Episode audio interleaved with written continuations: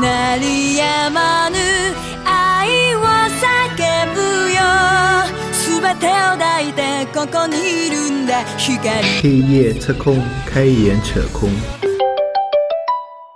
今天我们请来了一个嘉宾，然后这个其实做这期节目我是有私心的，呃，因为前段时间就是发生了几件互联网里面比较搞笑的事件，第一个就是那个支付宝 的瘫痪跟那个携程的瘫痪，那这个时候把呃一个职业推向了我们的面前，就是运维。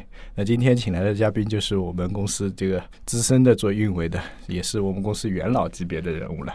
呃，首先其实我我也有一点搞不清楚啊，就是运维它到底是一个什么职业，或者说它做一些什么事情。这我我自己也想想不清楚，就感觉上你们每天啊，就对着数据库，然后布布线，然后 发布发布，就这样子。嗯但我感觉这个应该是很初级的理解嘛，就是从外行人看。嗯，那专业一点的说法是怎样的？专业一点说法可以这么说，用你波波喜欢说的那种方法，嗯，把这两个字拆开来说。对对对，我对很喜欢，这样运维啊，运维运就是运行，嗯维就维护啊，就嗯一个就是保障系统的稳定运行，嗯。然后做好一些这个日常的一些维护的工作。嗯。那么其实里面的一些工作内容会包含以下这些东西啊，就嗯比如说一些基础架构的跟平台的一些建设，嗯。就比如说我们把这些服务器拿来嗯。买来，然后上架，嗯。上架其实这个布局跟架构是最好规划好的。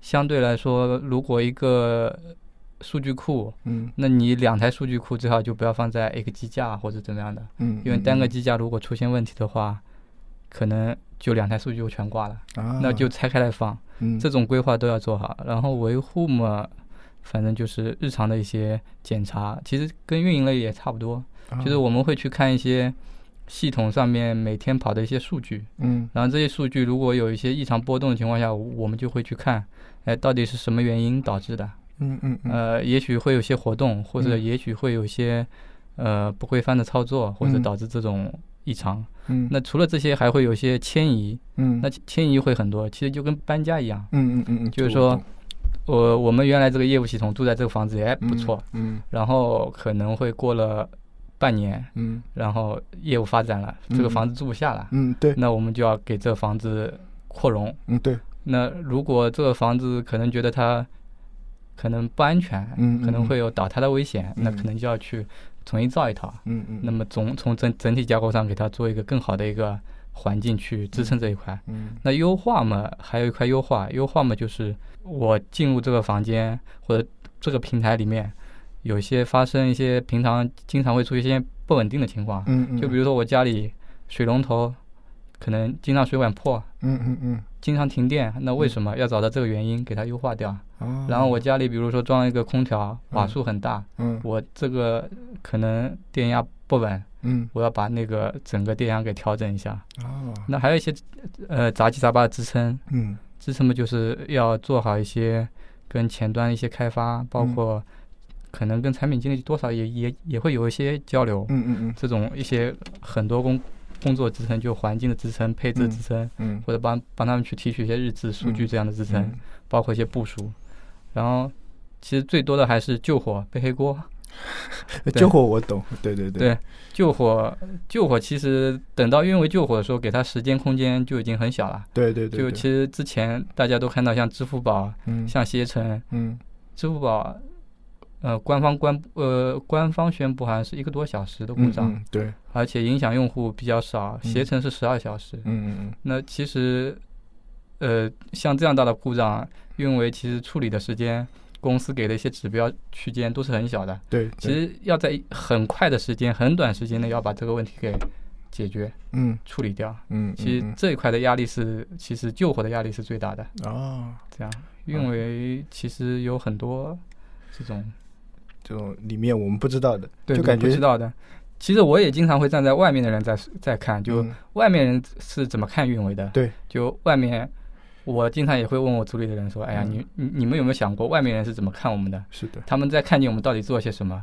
然后我们就在聊啊，也许就是看见我们每天部署一下，哎然后故障的时候哎呀，就想到运维在处理了呃，对，其他好像也没什么事儿啊。然后要服务器的时候问运维要一下，哎然后他是是是是给你几台服务器。是那么我说平时工作就可以从这几个角度去去考虑，这几嗯块做好，人家就知道你做的好了。啊，因为在我看来啊，运维就是不发生事情的时候啊，嗯你们就相当于对我来说是透明的，对，我不知道你们在干什么，可能我知道有这么一帮子人嗯，在管我们的服务器，对。或者说管我们的网络，对。吧？有时候网络不通了，可能也要找你们，或者对然后有还要管我们的各种乱七八糟的东嗯西，然后部署窗口啊，部署什么的，然后嗯，平常就是透明的，完全看不到。对。等到有问题，的时候，呃，然后哎，怎么首页打不开了，或者说呃，整个客户端挂掉了，呃，嗯第一个就肯定是从你们这边先出发，哎，对对看看到底哪台服务器出问题啊，或者说哪哪里出问题啊，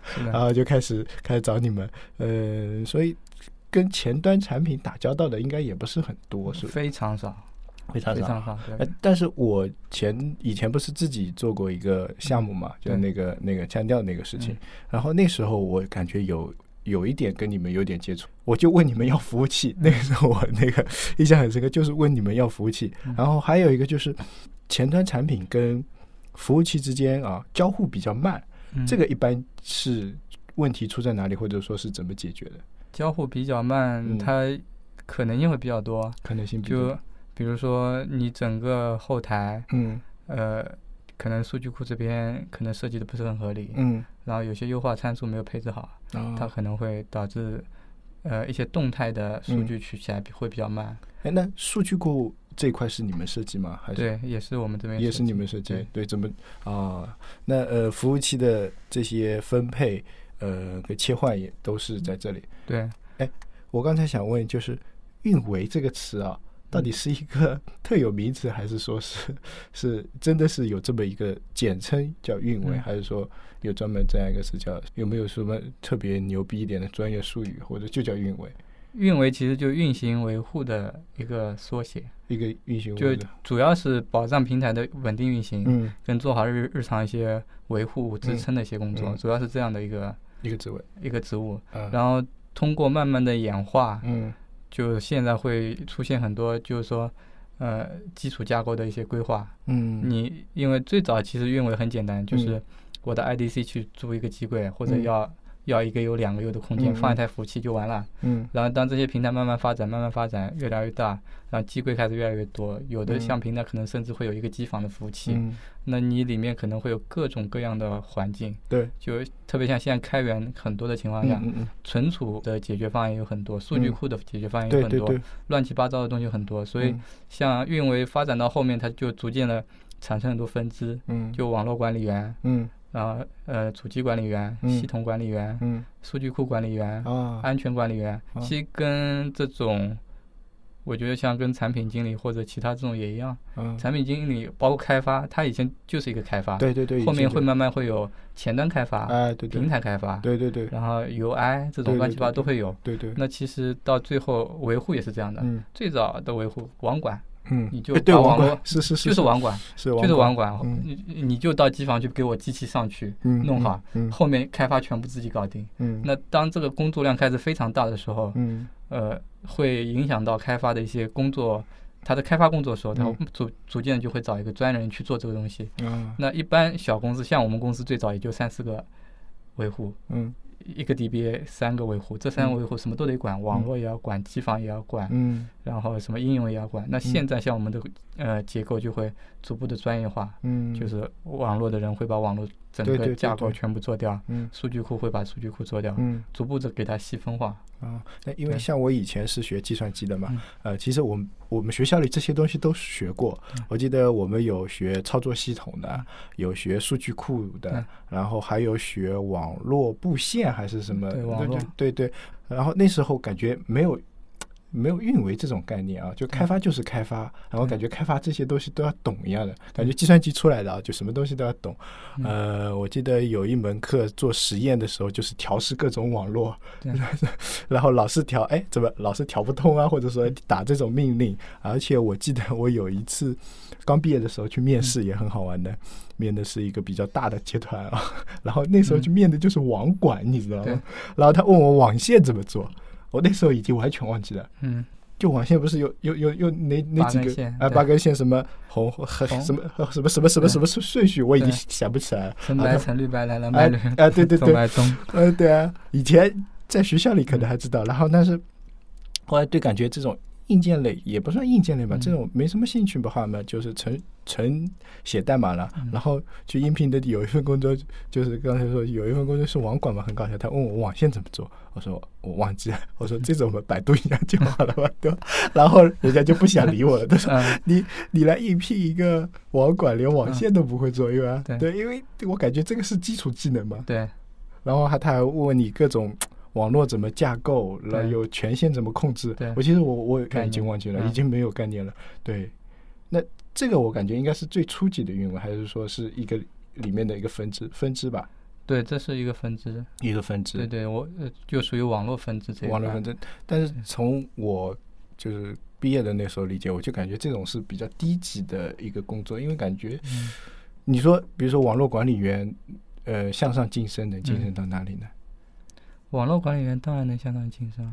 那就晋升到哪里？就比如说最高，你可以说高级网络管理员，他可以整个网络架构的规划，嗯。他也可以叫做网络架构师，啊，他对整个大网的结构的一些规划，嗯嗯。就是说，我就打个比方，你整个机房，嗯。嗯，如果我有一台交换机，就常规的网络设计就主备交换机，对，那我主备交换机坏了之后，我我这主备交换机是管理呃十个机柜、二十个嗯机柜的，那么当一个交换机换的时候，它会切换，嗯切换的时候它就会影响所有的嗯服务器。那我是不是可以给它做成那种堆叠模式的这种去做？嗯这样的话，可能挂了一台之后，影响会相对会小一点。啊，然后还有就网络架构规划的话，有些呃人在机房里会这么做，嗯就比如说我在每个机架上都放一个交换机，嗯也就是说，呃，我机架单个机架交换机坏了，也不会影响到整个网络。嗯，这样子这样对。嗯，它会整个布局，包括它网络也会分很多种，像电信内部嗯。这种的 DCN 网络啊、嗯。CN2 网络啊，嗯。包括我们这种公网的网络啊，嗯包括还有什么呃，现在像呃互联互通的嗯。移动啊、呃联通啊，包嗯括嗯教育网啊，各种各样的网络，嗯，你相互之间通讯其实嗯。都会受影响，都会受影响。嗯也就是说，为什么移动用户访问电信的平台会觉得慢，电信嗯用户访问移动的一些业务会觉得慢？嗯呃，可能就会有这种情况。啊那这种东西的话，就需要专门搞网络的人去想办法解决，找嗯出一些解决方案，嗯或者买一些公有的一些云服务。其实像阿里这方面做的还是很牛的。嗯，呃，因为以前我在学校里学这门课的时候，我就觉得这门课很奇怪，就是明明硬件是摆在那边的，然后也有网线连的，然后就是不通，然后里面写的东西嘛又很虚，你知道吗？就感觉什么路由器、交换器、哈勃，哎呀，哎，这感觉都差不多嘛。现在已经嗯我已经忘基本上忘光了这些概念，但以前还知道什么路由器是干嘛的，交换机是干嘛的，嗯但是现在让我想，哎，管管它是干嘛？因为现在嗯路由器也越来越智能化了。对对，以前我记得我们寝室里自己呃用一个路由器，然后呃四个人就可以用同一个账号上对，网，一个账号上啊，网。对，就可以省省下三分钱。对，然后后来学校也聪明了，把这个嗯封掉。那时候就是斗智斗勇的过程，就学以致用嘛。对，那时候还会把某个人电脑做成网关，让他去哎共享网络。哎，对对对，那时候会这样，但是感觉现在智能家里的这种无线路由器啊，也越来越智能了，插上网线就好了，对基本上你不用设置了。对，那这个是里面有什么技术含量吗？呃，肯定有技术含量，这个里面，这个其实它就把这种网络设备产品化了，嗯就呃放到一些用户的家里，让他们嗯使用起来很很方便。嗯，其实我们现在互联网产品就是这样，就嗯把一些高科技的东西产品化，嗯做成就是说很很傻瓜的一种产品，对让你随随便怎么用都行，嗯就这样的，就做的很简单。其实它其实后后后端它其实嗯还是跟原来的原理是一样的，啊但它前面分装了很多层的解决方案，跟跟跟那种程序代码全部做好了，嗯。服务做好了，那你前面用的用户就很简单，嗯。就我哪个口子插进去，嗯。然后现在都是无线嘛，其实你 WiFi 怎么用都知道，对。输好用户名密码就直接可以用了。嗯，就像一对。一一，我记得有一段时间，那个时候，那个就那个叫什么，呃，随身路由，就是那嗯。种小很小的路由，插到酒店里面就好了，因为酒店里面上网不是很麻烦嘛，对要什么那种就插上，然后就就好了，基本上哎对啊对，不不用什么设置，对我感觉这个好牛逼的感觉。这个这个其实就是呃，把一些技术产品化。你你站在产品角角度，产品经理的角度，就可以把它想成这就是一个产品，嗯，就是他把一些高科技的东西转换成一个平民都可以用的东西，嗯让他觉得你你跟他很近。对，这样的。呃，因为普罗大众理解啊，就产品可能是看得到的一些东西啊，但是其实像刚才你说的，就互呃把这个路由器里面封装，那其实它也是一个产品的概念嘛，对。对吧？就是相当于把以前人做的一些事情，嗯。把它做成一个产品，做成一个怎么说呢？说的那个专业一点叫这种叫什么？封包，或者说封装。就产品化，也就其产品化对对，简单点就对产品对，然后那就 OK 了。呃，有点像重装系统，我记得以前重装系统打命令，然后要各种排，现在扔进去按一下啊，自己对，它就装完自己装完了。啊。对，这个就是牛逼，这也是应该有有技术的革新吧？还是说以前就这些技术都在，只是不知道别人去利用它？呃，这个其实就是呃，这些技术原来应该都有。嗯，就其实像我们现在用的这种 Java 程序啊，嗯或者呃 Python 这种，其实都已经存在 N 多年了。嗯就是呃现在互联网创业，其实、呃大家都在想着怎么把这些技术转换为生产力嘛。其实就是把所有的技术转换为生产力。嗯其实从我们这种这种产品来看，嗯你看到它最本质的东西就是零幺零幺零幺零就是根本看不懂的东西。然后它逐渐就转转换成一些命令行，包括、嗯呃计算机语言的这些程序语言。嗯这是第一步，这些东西是让比如说维护人员跟开发人员能看得懂的东西。嗯然后这些东西看得懂之后，再让这些生产者把它产品规划人员把它规划成产品，嗯再封装一层，就是说转换为普通用户能用的、能看懂这种产品。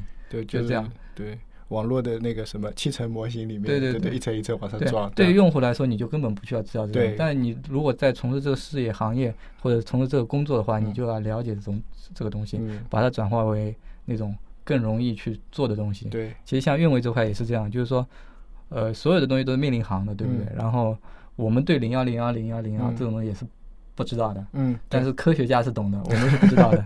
然后我们对于这种东西，其实操作起来，对于运维人员来说，如果你是几千台机器放在那边，嗯。我们现在也是将近呃千把台机器了，你这么几千台机器放在里面，一个集群出问题，嗯。我也不可能通过命令行去一台台去处理。是的，是那我也会想着通过一些程序语言嗯去把它封装成一个自动化的工具，嗯批量去处理这样的东西。嗯嗯嗯